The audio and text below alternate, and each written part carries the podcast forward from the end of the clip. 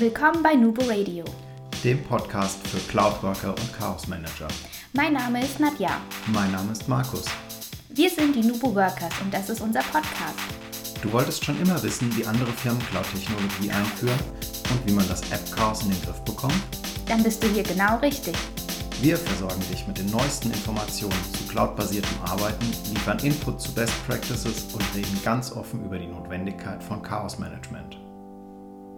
Hallo und herzlich willkommen zu einer neuen Folge Nubo Radio. Heute nicht mit dem professionellen Mikro, sondern vom Headset aus. Daher entschuldigt bitte, falls die Tonqualität nicht so optimal ist. Ja, wir gucken uns heute mal einen kleinen Boxkampf an. Und zwar, der ist schon ein bisschen älter. Microsoft Forms versus Google Forms. Vielleicht kennt ihr das auch. Wir hatten das häufiger bei Kunden gehabt, das Thema äh, Forms. Was gibt es denn alles für Forms? Da geistert noch Infopass rum von früher. Es gibt die Nintex Forms natürlich als Drittanbieter. Es gibt von Microsoft die Power Apps. Es gibt Microsoft Forms natürlich, Google Forms und noch zig andere. Wir gucken uns heute mal die Forms von Google und Microsoft an. Und zwar, was machen die eigentlich? Also die Forms sind jetzt nicht klassische Listenformulare, sondern mehr so für Umfragen oder Quizzes gedacht. Daher äh, haben wir auch drei Use Cases mal mitgebracht und zwar, wo wir sagen, okay, da machen die durchaus Sinn. Es gibt natürlich noch viele, viele weitere. Wenn ihr da Anwendungsfälle habt und sagt, hey, ergänzt die doch mal in eurem Beitrag, dann äh, schreibt uns die doch einfach auf Facebook, auf Instagram oder per E-Mail und ähm, wir fügen die dann entsprechend ein. Also ein Use Case wäre Planung der Weihnachtsfeier.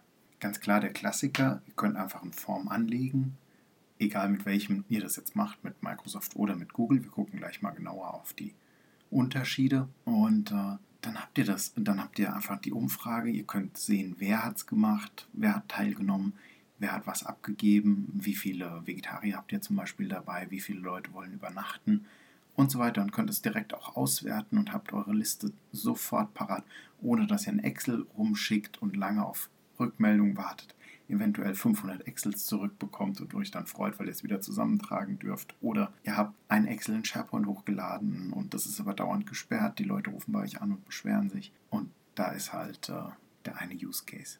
Der andere Use Case wäre zum Beispiel ein Quiz nach einer Schulung. Das heißt, ihr habt eine Schulung gegeben und ihr sagt jetzt, okay, jetzt gucken wir doch mal, äh, wer hat wirklich aufgepasst und es gibt, weiß ich nicht, äh, eine Tafel Schokolade zu gewinnen oder irgendwie sowas. Oder einen Amazon-Gutschein oder nochmal eine Schulungsteilnahme oder ihr könnt die auch bewerten. Also ihr könnt ein Quiz anlegen und könnt Fragen oder richtigen Antworten Punkte zuweisen. Heißt, äh, wenn jemand das ausfüllt entsprechend, dann gibt es immer einen, der vielleicht der erste ist oder vielleicht unter den ersten ist. Ja, ist eigentlich mal eine ganz coole Abwechslung, wenn man, wenn man so überlegt, wie normal Feedback eingeholt wird. Ihr habt das weiße Blatt, ihr kriegt es vorgelegt und so gebt ihr einfach den Link raus oder ihr habt einen QR-Code vielleicht sogar schon dabei, kommen wir nachher auch nochmal dran vorbei, äh, den jeder einfach abscannt mit seinem Smartphone und gerade der Umfrage, die Umfrage oder das Quiz am Handy ausfüllt. Und so habt ihr nochmal so ein bisschen Interaktion einfach auch mit drin. Jetzt haben wir meinen dritten Use Case auch schon gerade mit behandelt, nämlich den Feedbackbogen. Der geht auch so ein bisschen in, das Richtung, in die Richtung Schulung, Schulungsnachbereitung. Ihr könnt das auch für freie Feedbacks nehmen. Ihr könnt zum Beispiel auch intern abfragen nach einer Migration. Das Beispiel hatten wir schon mal. Wer ist zufrieden? Was wurde getan? Was ist zu verbessern? Was, äh, was sollte mehr kommuniziert werden und so weiter. Das könnt ihr auch alles mit dem Form abfragen online. Ihr habt das natürlich dann auch wieder zum Auswerten parat. Ihr habt das alles schön sauber gespeichert, ohne dass ihr die Papiere verlieren könnt und so weiter. Richtig coole Sache. Also wie gesagt, wenn ihr noch Ideen habt für Anwendungsszenarien für Forms, schickt uns die bitte gerne. Wir ergänzen das sehr, sehr gerne und freuen uns von euch zu hören. Ja, gucken wir doch mal explizit rein und, leiten die erst, und läuten die erste Runde ein. Anmeldung zu Forms. Ja, bei beiden Vertretern, also sowohl Google als auch Microsoft, braucht ihr, um eine Form zu erstellen, einen Account. Bei Google ist der umsonst, bei Microsoft benötigt ihr entweder einen Office 365 Account oder aber ein Schulkonto. Wer nicht, wer nicht über die Arbeit die Möglichkeit hat, äh, auf ein O365-Konto zuzugreifen oder aber ein Schulkonto noch hat, weil er gerade zufällig Student ist oder so oder an der Schule arbeitet, der hat definitiv bei Google die besseren Karten, weil es einfach umsonst ist. Daher sagen wir Google 1, Microsoft 0. Fragentypen. Hm. naja gut, was kann man denn so Fragen mitmachen? Also ich war überrascht, als ich recherchiert habe so ein bisschen, weil ich habe da auch so ganz klassisch an den Fragebogen gedacht, klar, du hast Multiple Choice und hast vielleicht mal so eine Matrix dabei. Aber nein, da geht noch viel, viel mehr. Und zwar neben den skalierten Antworten über diese, ich kann zum Beispiel sagen, wie gut hat euch der Kaffee geschmeckt, bewertet das auf einer Skala von 1 bis 5, wobei 1 schlecht ist und 5 gut. Oder ich enthalte mich. Das Superkreuzchen Sonstiges gibt es natürlich auch. Alternativ dazu habt ihr natürlich die klassischen Multiple-Choice-Sachen, ihr habt Freitextlösungen und ähm, habt da so ein bisschen, könnt da so ein bisschen hin und her spielen einfach. Was richtig, richtig cool ist, dass ihr auch Termine abfragen könnt. Bei Microsoft nur Termine, bei Google könnt ihr sogar auf Uhrzeiten gehen oder noch Dokumente dazu anhängen lassen. Das kann Microsoft aktuell noch nicht. Daher 2 zu 0 für Google. Was uns richtig, richtig gut gefällt an beiden Lösungen, das ist total unabhängig voneinander zu betrachten, ist das Look and Feel. Also die Forms sehen sehr, sehr modern aus, sehr schick, sehr spartanisch gehalten, jetzt nicht negativ gemeint.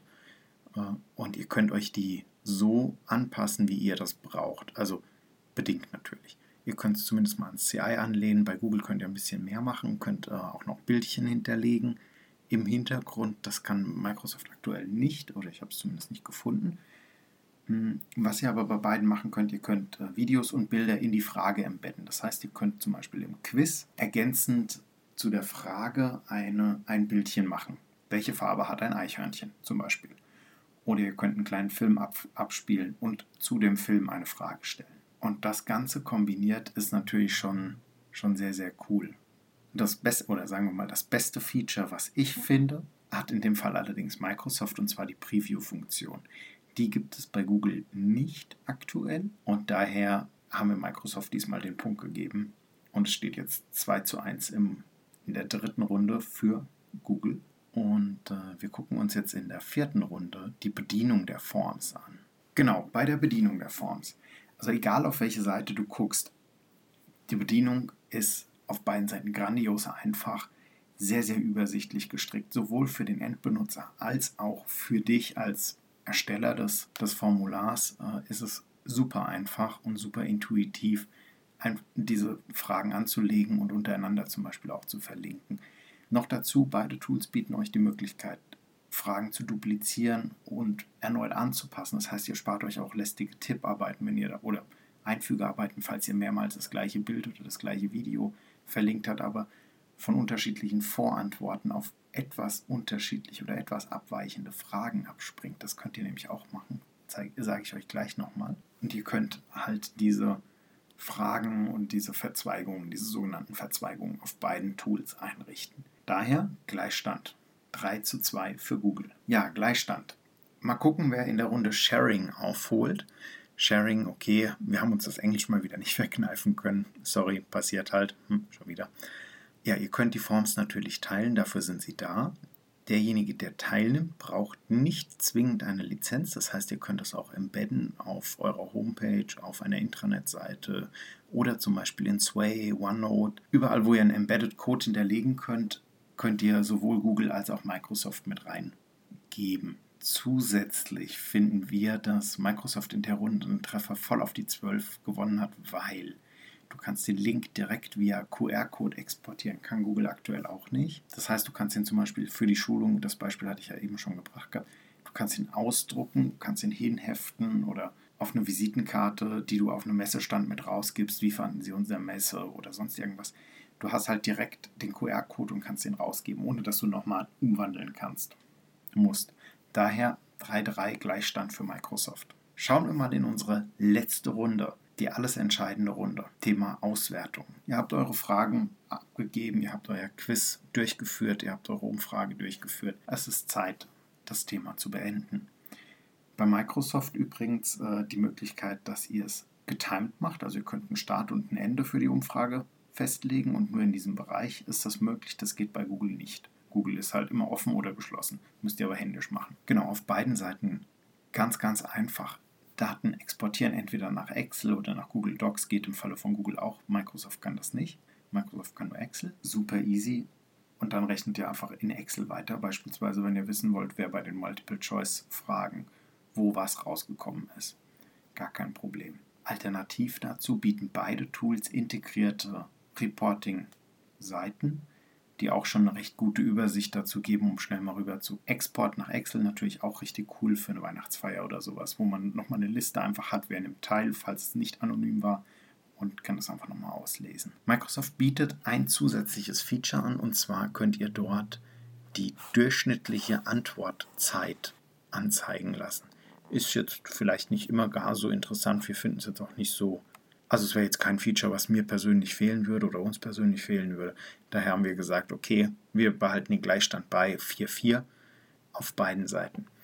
So was heißt das denn jetzt? Ja, wir haben Google und auch Microsoft angeguckt. Es sind beide Seiten so ein bisschen pro, ein bisschen kontra. Der eine kann das ein bisschen mehr, dafür kann der andere das ein bisschen mehr. Ich persönlich finde, oder ich persönlich würde Microsoft den Vorzug geben, einfach aufgrund der Tatsache, dass ich alles von Microsoft benutze. Ich kann aber durchaus verstehen, wenn jemand keinen Microsoft-Account hat, dass er durchaus Google benutzt. Das ein super Tool ist. Es funktioniert gleichwertig gut. Es hat zwei, drei Sachen weniger, hat dafür aber auch auf der anderen Seite wieder zwei, drei Sachen mehr, die Microsoft gerade nicht hat. Ich glaube oder ich denke, dass sich die Tools weiter viel, viel annähern werden über die Zeit nochmal. Und äh, bin mal neugierig. Ich würde davon ausgehen, sobald einer eine Funktion bringt, zieht der andere früher oder später nach. Andere Formulartools. Wir haben es eben schon noch angerissen gehabt. Ihr kennt das. Also Umfragen könnt ihr ganz klar auch mit SharePoint im Standard machen, sind dann halt nicht anonym, verfügen nicht über die gleichen äh, Möglichkeiten wie dort. Ihr könnt sie natürlich mit einem Formulartool wie zum Beispiel Infopass machen, ist allerdings abgekündigt ab 2026 nicht mehr supported und aktuell noch in SharePoint 2016 und Office 365 integriert, wird allerdings seit, 2000, seit Office 2013 nicht mehr weiterentwickelt. Daher, hm. ich würde sagen, es gibt noch den, das ein oder andere Szenario, wo es Sinn machen kann, es zu benutzen. Wenn man darauf verzichten kann, auch gerade ganz langfristig gesehen, dann eventuell doch schon ein bisschen kürzer treten damit. Auf der anderen Seite haben wir noch Power Apps was mit Sicherheit die Möglichkeiten bietet, die uns Forms auch anbietet, jedoch für die einfachen Sachen deutlich komplexer ist, einfach zu konfigurieren. Von daher, Forms macht für den Anwendungssinn, für den Anwendungsfall, den Microsoft vorsieht, durchaus Sinn und ist sehr, sehr einfach zu bedienen einfach. Falls ihr Fragen zum Tool habt, wir helfen euch sehr, sehr gerne weiter. Wir freuen uns, wenn ihr uns, wenn ihr uns kontaktiert wenn wir euch helfen können. Und äh, ja, falls ihr Themenvorschläge habt, falls ihr sagt, ihr habt einen ganz wichtigen Punkt vergessen oder ihr wollt einfach mal mit uns reden, dann schreibt uns auf Instagram, auf Facebook oder eine Mail oder gerne auch per WhatsApp. Und wir freuen uns von euch zu hören, denn Collaboration beginnt im Kopf und nicht mit Technik.